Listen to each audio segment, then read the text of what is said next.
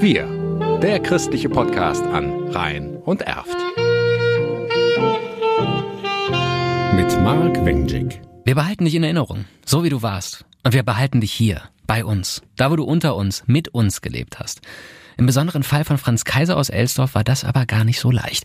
Franz hat über 40 Jahre in Elsdorf gelebt. Fast sein ganzes Leben hat er in der Zuckerfabrik gearbeitet. Er war gehörlos und lebte allein da, ohne Verwandtschaft, die für seine Beerdigung hätte aufkommen können.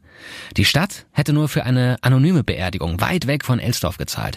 Norbert und Nicole Hand sagen aber, nicht mit unserem Franz. Wichtig ist, dass einer, der hier äh, so lange gearbeitet und gewohnt hat, einfach 100 Kilometer weiter weg beerdigt werden soll.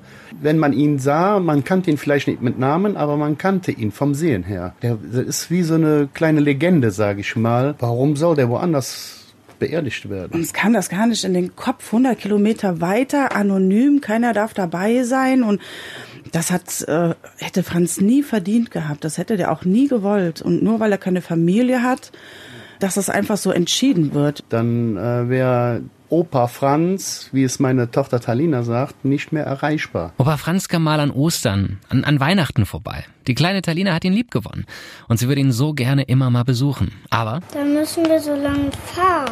Und beim Autofahren wird mir immer so schlecht. Norbert sagt zur Stadt, komm, wir übernehmen einfach das, was es mehr kosten würde, damit Franz Kaiser in Elsdorf bleibt. Das geht aber nicht. Entweder zahlt Norbert alles oder nix. Er entscheidet sich für alles. Er hat nämlich was versprochen. Ich habe ihm gesagt, mein Freund, wir sind so lange zusammen und ich verspreche dir, dass du hier in Elsdorf bleiben darfst. Das mache ich.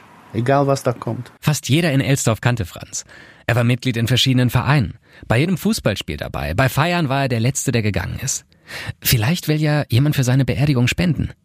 Die Hans machen einen Aufruf und ganz Elsdorf spendet. Von daher bin ich so überglücklich auch für Franz und für uns, dass wir da nicht alleine im Rehen stehen bleiben. Ist super, super nett von den Leuten, äh, die uns da unterstützen finanziell und äh, auch mit der Anteilnahme und die uns schreiben über Facebook oder uns anrufen.